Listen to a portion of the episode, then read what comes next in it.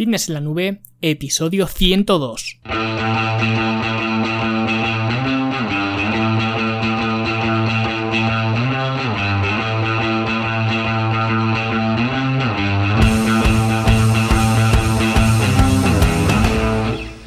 A todos un viernes más aquí a vuestro podcast A Fitness en la Nube, donde hablamos de fitness, de nutrición, de entrenamiento y donde cada viernes, cada semana os traigo las técnicas, los consejos, las estrategias, los trucos y como lo queráis llamar para que construyáis un mejor físico y tengáis un estilo de vida más activo y más saludable.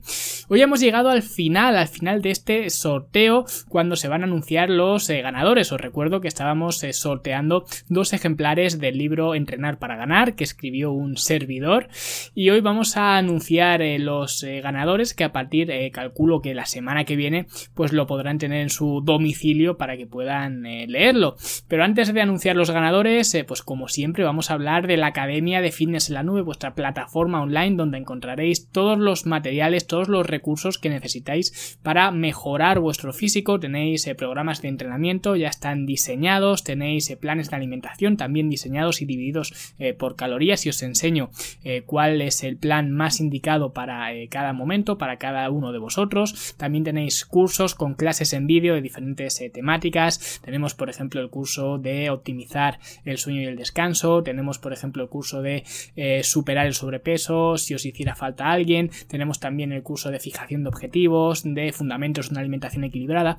Hay un montón de cursos y muchos más que están por venir y por solo 10 euros al mes podéis tener acceso a todo este contenido y además al programa en forma en casa, que ya os hablé de ello eh, la semana eh, pasada o la anterior, eh, cuando, lo, cuando lo lanzamos, un programa de entrenamiento para realizar sin salir de tu casa, con un equipamiento mínimo, con un equipamiento que además es muy fácil de conseguir, muy fácil de almacenar, de transportar y sobre todo es muy barato, ¿vale? Es un gimnasio casero total, así que os invito a que le echéis un vistazo, ya sabéis, son 10 euros al mes y os podéis dar de baja cuando queráis. Y ahora sí, vamos a meternos eh, con el eh, sorteo. Vamos a dar por finalizado este eh, sorteo que hemos hecho por este centenario del podcast, al que una vez más, pues os agradezco que me hayáis acompañado durante estos 100 episodios y espero que, bueno, pues con este sorteo pueda devolveros un poco de lo que me habéis dado a, a mí.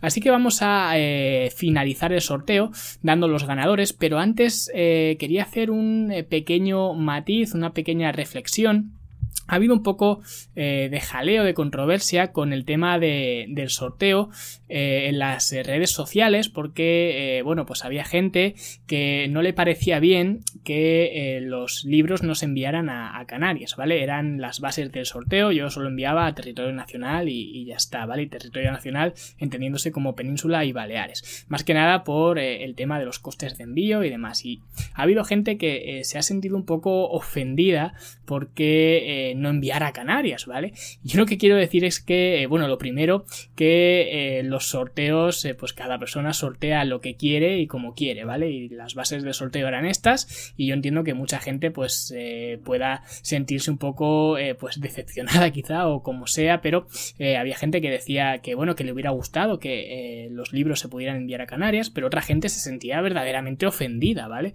Y lo que quería decir es que, bueno, pues cada sorteo tiene sus bases, sus normas, y si no te gusta, pues o no las, eh, no las cumples, pues no te puedes apuntar, ¿vale? Realmente esto parece que es un drama, pero eh, yo cuando empecé estos, eh, estos episodios eh, sé que hay gente que me escucha desde mucho más lejos que Canarias, ¿vale? Sé que hay gente españoles y gente que no es española que me escucha desde toda Europa o todo el mundo. Entonces, igual que la gente de Canarias se ha sentido un poco dolida porque no enviaran los libros allí, también una persona que viva en Francia en Alemania o donde sea y que encima me lleve escuchando desde el primer momento, desde el primer episodio, pues también se podría haber sentido ofendido porque no hacía el sorteo a toda Europa o a todo el mundo, ¿no?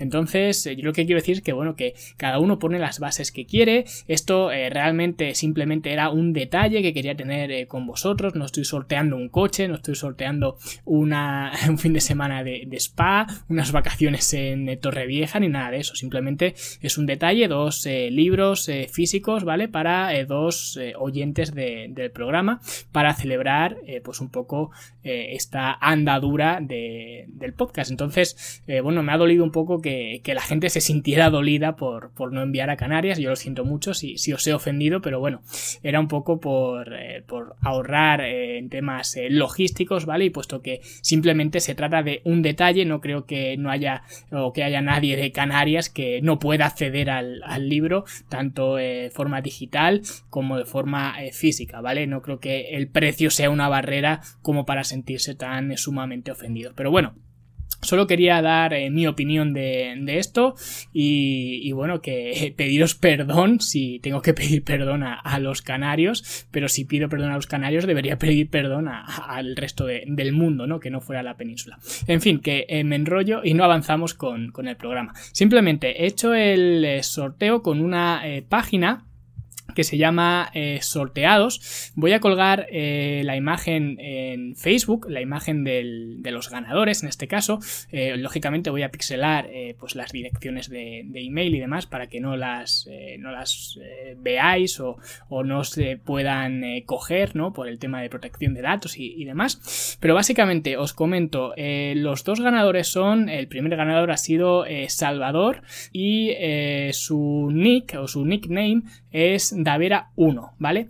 Y el segundo eh, ganador ha sido Jorge y eh, su nickname es jorge.lópez López. Eh, como digo, no comparto la dirección de, email, pero ya me pondré en contacto con estos ganadores para que me den pues sus datos completos de, de, envío, de entrega y pues cuando me los faciliten eh, les enviaré los, libros. En caso de que eh, pues no eh, respondan al email que les voy a enviar, que lo haré seguramente cuando termine de grabar este episodio, les mandaré el email y si no me contestan en un plazo prudencial, no sé, 3-5 días, pues tiraré otra vez de, de sorteados ¿no? y realizaré un nuevo sorteo excluyendo a, estos dos ganadores o a un ganador que no me haya contestado, ¿vale? Os lo cuento un poco porque, eh, bueno, si no me contestan, pues aún quedan eh, opciones, ¿vale? No creo que suceda porque eh, supongo que contestarán. Así que desde aquí, Salvador y Jorge, os anuncio que habéis sido los ganadores de este sorteo.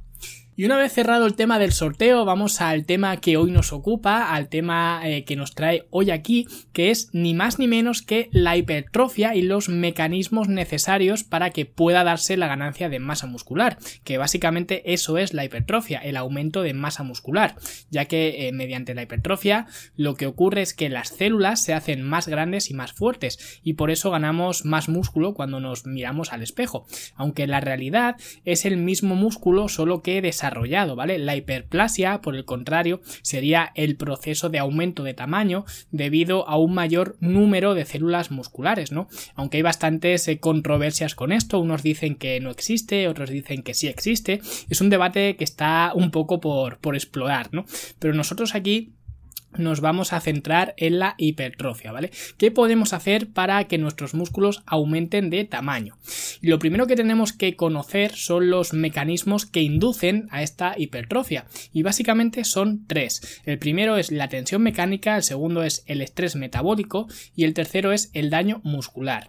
Estos son los tres mecanismos que inducen hipertrofia muscular. Ahora bien, como siempre, pues hay gente que es más de un lado que de otro, ¿no? Los que son más partidarios, por ejemplo, del power lifting, pues te van a decir que si te haces más fuerte te vas a hacer más grande por consiguiente. Y esto con algunos eh, matices que ahora veremos, podríamos decir que es cierto, ¿no? Alguien que haga eh, CrossFit te va a decir que la fatiga que producen los watts, estos que hacen allí, pues eh, esto hace crecer los músculos. Y aunque también sería discutible, tampoco sería mentira, ¿no? Y esto sería o haría referencia al estrés metabólico. Y la rama del culturismo puro que aboga mucho por la conexión mente-músculo, los ejercicios, de hacer los ejercicios eh, con muy poco peso para sentir el músculo eh, cuando se va contrayendo y hacer también además las repeticiones muy despacio para notar la tensión, que eh, si lleváis más tiempo en esto, los que llevéis más tiempo en los entrenamientos, en el gimnasio, etcétera, seguramente habréis visto algunas rutinas de entrenamiento que vienen acompañadas de una serie de números que están separados por guiones, ¿no? Por ejemplo, os dicen press de banca tres series de 12 repeticiones, 1-0-1, ¿vale? Pues estos números separados por guiones serían el tempo o la cadencia de las repeticiones, que es algo que no me voy a entretener aquí en explicar, porque de hecho eh, para mí en condiciones normales eh, no tiene mucho sentido hacerlo, y de hecho en el libro Entrenar para ganar, pues explico por qué me parece absurdo hacer esto. Pero al fin y al cabo, Aquí de lo que estamos hablando o a lo que haría referencia este, eh, esta cadencia o este tempo es del daño muscular. Y los tres enfoques funcionan porque atacan los mecanismos de la hipertrofia. Esto no es discutible. Pero como siempre ocurre, pues se suelen ensalzar las eh, maravillas de los sistemas de entrenamiento y la gente pues suele eh, tomar posiciones, ¿no? Y los que están a favor de la ganancia de masa muscular por medio de la tensión mecánica te dicen que el daño muscular no sirve sirve para nada y al revés, ¿no? Así que lo primero que voy a hacer es explicar de forma sencilla o lo más sencilla posible, porque esto realmente es bastante complejo, así que espero que eh, lo podáis entender bien o que yo me explique bien y lo entendáis bien, qué significan estos tres mecanismos que son la tensión mecánica, el estrés metabólico y el daño muscular. Y vamos a empezar por el primero, por la tensión mecánica. La tensión mecánica es, eh, pues básicamente, la tensión a la que está sometido un grupo muscular. Cuanta más fuerza tenga que ejercer ese grupo muscular, pues más tensión mecánica aplicará. Pero el músculo puede ejercer eh, tensión eh, bajo muchas circunstancias. Puede ejercer tensión o puede ejercer fuerza concéntrica, fuerza excéntrica y fuerza isométrica. Que por ejemplo en una dominada, vamos a tomar de modelo este ejercicio, pues la fuerza concéntrica la aplicaríamos cuando subimos hacia arriba la fase excéntrica o la fuerza excéntrica la aplicamos cuando descendemos hacia el suelo otra vez y luego la fase isométrica la ejercemos cuando aguantamos arriba en ese punto de máxima eh, contracción pero eh, cuando más tensión mecánica se aplica o se ejerce es cuando se combinan estas fuerzas, ¿vale? Y se trabaja un grupo muscular a lo largo de su rango completo de movimiento, ¿vale? Y hay que recalcar la palabra completo, porque muchas veces vemos en el gimnasio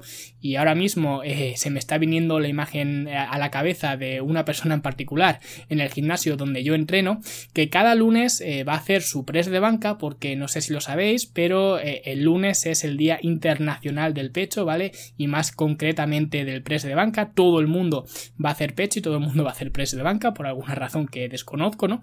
Pues esta persona va cada lunes allí a su press de banca, carga un, peso, eh, pues eh, no sé, moderado, ¿vale? Unos 80 kilos y hace las repeticiones hasta la mitad o incluso menos, ¿vale? Hasta la mitad eh, siendo bastante generoso. Y aunque esté moviendo ese peso, realmente la tensión en el pectoral es mucho menor de lo que refleja el peso que hay sobre la barra.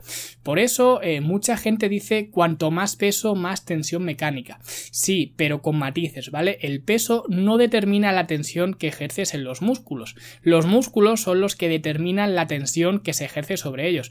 Por eso, eh, lo he dicho muchas veces y además en el libro también lo digo, los pesos son una herramienta, pero no por mover eh, del punto A al punto B, pues vas a tener más tensión en un grupo muscular eh, concreto.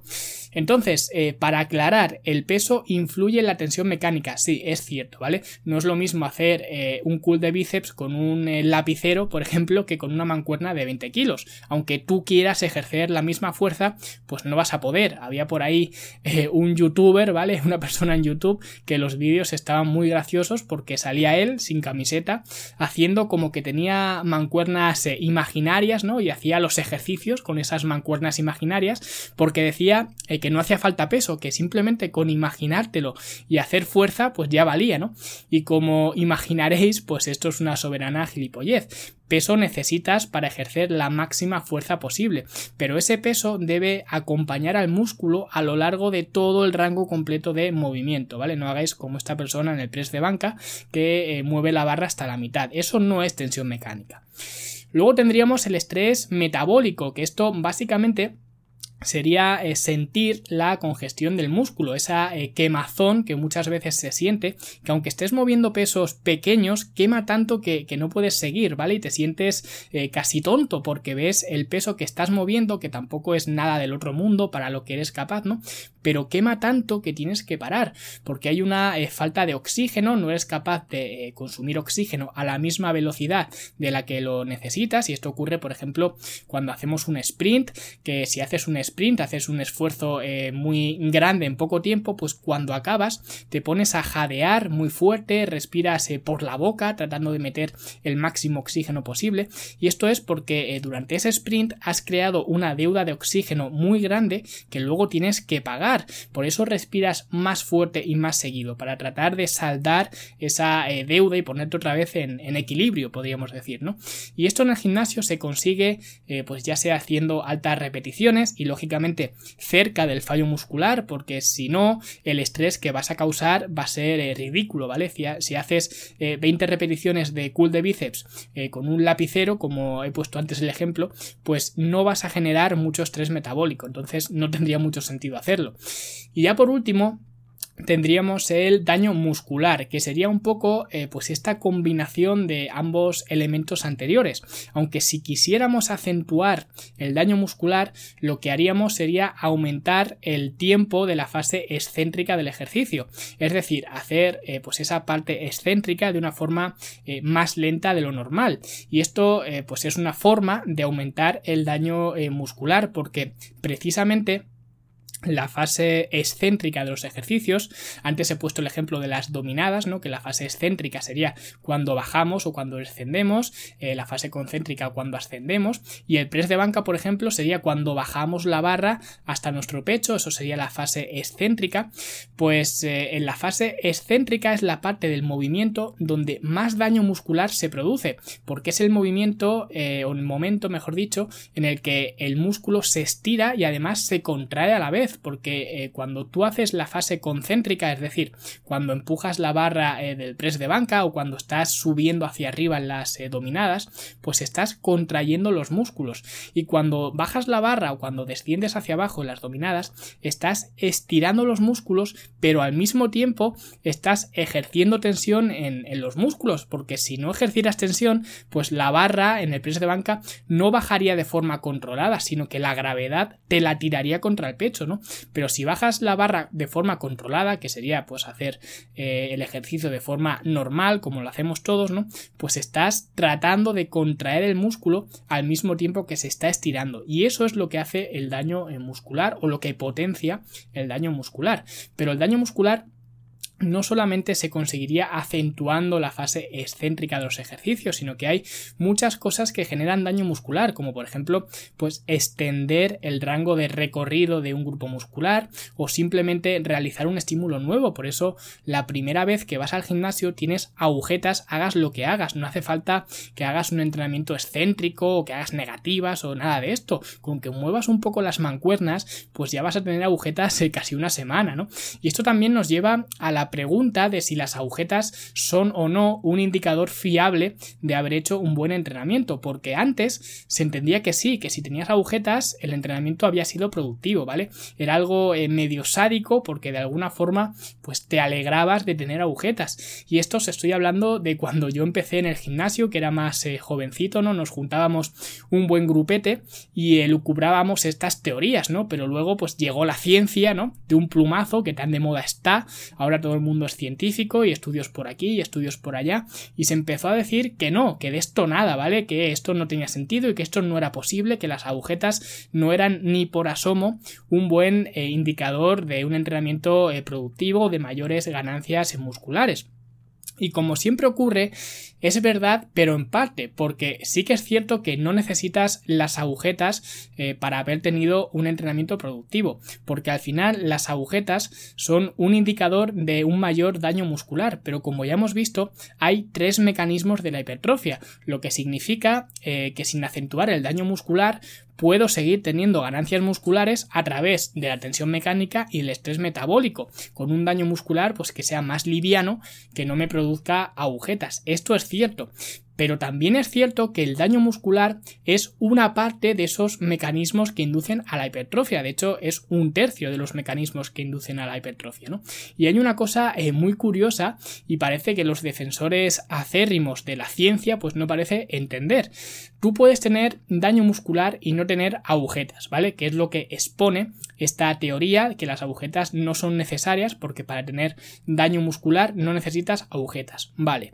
Pero también es cierto que no puedes tener agujetas y no haber tenido o no tener daño muscular. Entonces, si tienes agujetas, ten por seguro que has tenido un daño muscular. ¿Cuándo viene el problema? Pues cuando esas agujetas interfieren en tu recuperación y te impiden volver a entrenar en un tiempo prudencial. Hace unos meses en Facebook, que si no me seguís, pues os recomiendo que me sigáis, ¿vale? Buscáis Luis Carballo Coach y seguramente os saldré yo, no creo que haya mucha más gente que se llame así, ¿no?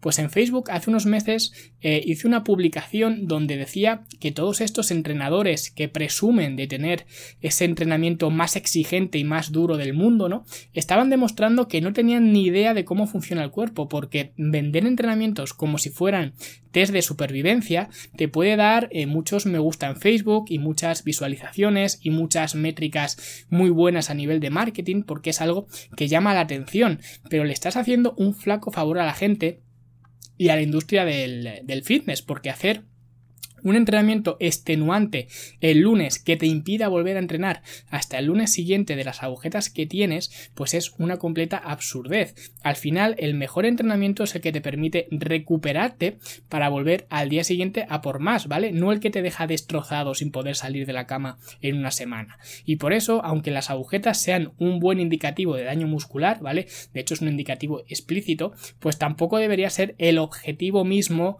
del entrenamiento el conseguirlas, ¿vale? Entonces hay que tener todo esto en un equilibrio y de hecho eh, todo este tema de las agujetas eh, lo explico de forma detallada en el libro de Entrenar para Ganar, que ya mismo además eh, podrán leer en casa los ganadores del sorteo cuando, cuando les llegue, ¿no? Por eso tanto la postura de que las agujetas no sirven para nada es falsa porque las agujetas son indicador explícito, como he dicho, de daño muscular y el daño muscular es uno de los factores de la hipertrofia y también la postura de cuantas más agujetas mejor es también errónea porque a más agujetas, más dificultad en la eh, recuperación y además en el largo plazo por esa falta de recuperación pues vas a entrenar menos o con menos intensidad lo que te va a dar lugar a menores ganancias de masa muscular así que como todo o con casi todo pues lo correcto siempre está en el término eh, medio y estos serían los tres mecanismos de la hipertrofia muscular ahora ¿cuál es el más importante? pues eh, ninguno o realmente todos lo son ¿no? porque lo que es necesario es encontrar en cada programa de entrenamiento esa intersección, ¿no? Donde se unen pues la tensión mecánica, el estrés metabólico y el daño muscular. Y realmente es que estos tres mecanismos trabajan de forma conjunta, no es posible solamente aislar uno de ellos, porque si tú, por ejemplo, dices voy a acentuar el daño muscular haciendo repeticiones negativas, ¿no? Que es básicamente pues eh, extender la fase excéntrica del movimiento o alargar la fase excéntrica del movimiento, que es lo que ya he comentado, ¿no? Pues para hacer esto y puesto que el músculo es mucho más fuerte en la fase excéntrica que en la fase concéntrica, puedes mover mucho más peso en una fase excéntrica que en una concéntrica, pues vas a necesitar añadir más peso para conseguirlo. Y si añades más peso, eh, suponiendo el mismo eh, rango completo de movimiento, ya estás aumentando la tensión mecánica, ¿vale? Aunque no era ese tu objetivo, tu objetivo era el daño muscular, pero haciendo eso ya estás aumentando también la tensión mecánica. Entonces, los tres mecanismos están interrelacionados y no se pueden aislar de forma eh, completa unos de otros, ¿no? Es como entrenar la espalda. No hay un músculo en el cuerpo que se llame espalda. La espalda está compuesta de varios músculos, unos son más grandes, otros son más pequeños, y no es posible aislar de forma completa unos de otros, porque cuando haces eh, jalones, por ejemplo, pues tú quieres entrenar los dorsales, ¿no? Pero también acabas entrenando los trapecios, los romboides, el deltoides posterior, ¿no? Y lo mismo ocurre eh, con estos mecanismos de la hipertrofia, no se pueden aislar unos de otros, y lo mejor es trabajar trabajarlos todos, ¿vale? Los tres, porque eh, si quieres un físico balanceado, pues vas a necesitar los tres. Ahora, por ejemplo, está muy de moda el tema del powerlifting y el tratar de mover el máximo peso posible a pocas repeticiones, un poco eh, por ego, ¿vale? Y otro poco por moda, pero más y más peso en la barra no es la solución a un físico poco desarrollado, más que nada porque si eso fuera la respuesta al mover más y más peso, los powerlifters, que son los que más peso mueven, pues serían los seres humanos más musculosos de la Tierra y los culturistas pues no existirían, ¿vale? No necesitaríamos a los culturistas para nada. Y esto es así. De hecho, en las categorías de pesos ligeros de powerlifting, los cuerpos son muy normalitos la mayoría, aunque la fuerza es inmensa. Y esto es porque a nivel neural se puede hacer que un músculo sea más y más fuerte, pero que no sea más y más grande, ¿no? Entonces, por eso es importante la intersección de los tres. Y de hecho, si os fijáis en la mayoría de programas de entrenamiento que seguís, ¿vale? Ya sea el que os habéis hecho vosotros, eh, quizá copiando a alguien que esté fuerte del gimnasio, ¿vale? Que tampoco tenéis que avergonzaros, eso lo hemos hecho todos, vemos a alguien grande y fuerte, le copiamos el entrenamiento, o la rutina de entrenamiento que te da el monitor del gimnasio, o las eh, rutinas de entrenamiento que hago yo, ¿vale? Las de la academia, o alguna que tengáis eh, gratuita, que las tenéis por el blog, pues todas esas tienen distintos ejercicios que de forma inconsciente eh, o de forma inconsciente para nosotros enfatizan en los mecanismos de la hipertrofia que hemos visto aquí hoy. Por ejemplo, los ejercicios compuestos que usan varios grupos musculares, varias articulaciones, pues van a ser una buena vía para enfatizar la tensión mecánica en estos grupos musculares. Aunque hagas 30 repeticiones, son ejercicios que se prestan a esa eh, sobrecarga. luego, por ejemplo, los ejercicios con poleas y máquinas, donde se busca eh, la tensión continua del movimiento y no dejarle eh, reposar en ningún momento para que la sangre se quede ahí y tener por tanto mayor estrés metabólico, ¿no? Como por ejemplo eh, pues la máquina de contractor, eh, de pectoral, las elevaciones laterales con cable, la máquina de extensiones, ¿no? Y realmente cualquier ejercicio que te permita tener tensión constante en el músculo. El press de banca, por ejemplo, que sería un ejercicio compuesto más idóneo para mejorar la tensión mecánica o enfatizar la tensión mecánica, si lo realizas eh, sin bloquear los codos arriba, te va a costar más trabajo, vas a tener que mover menos peso, porque vas a poder con menos peso, pero a cambio vas a aumentar tu estrés metabólico. Y luego, por ejemplo, ejercicios que enfaticen eh, la posición de máximo estiramiento del grupo muscular, eh, pues van a ir muy bien para inducir ese daño muscular, como por ejemplo pues el peso muerto rumano, eh, las aperturas con mancuernas, el cool de, bíceps en banco inclinado, el pull over con mancuerna, que veis que son ejercicios que os suenan, que hacéis en el gimnasio y que muchas veces eh, no se sabe por qué se hacen, eh, pues bueno, pues se hacen por esto, ¿no? Porque al final, si quieres hipertrofia, tienes que combinar los tres mecanismos para unos resultados más óptimos. Y aunque algunas personas digan que solo la tensión mecánica o que solo el estrés metabólico o que solo el daño muscular son suficientes para ganar masa muscular, sería un poco de necios no utilizar los tres, cuando lo puedes hacer eh, perfectamente, ¿vale? Así que este ha sido el episodio de hoy, los tres mecanismos de la hipertrofia muscular desarrollados y explicados para que a partir de ahora pues sepáis lo que se necesita para eh, construir masa muscular. Y espero que os haya resultado interesante y sobre todo práctico para que la próxima vez que vayáis al gimnasio pues sepáis qué mecanismo estáis enfatizando en cada ejercicio que os aseguréis de enfatizar y de trabajar los tres. Un saludo a todos, los libros saldrán la semana que viene si no hay ninguna novedad, ¿vale? Para los ganadores del sorteo. Y muchas gracias a todos por participar una vez más. Enhorabuena de nuevo a los eh, ganadores y nosotros nos escuchamos como siempre en los siguientes episodios. Hasta luego.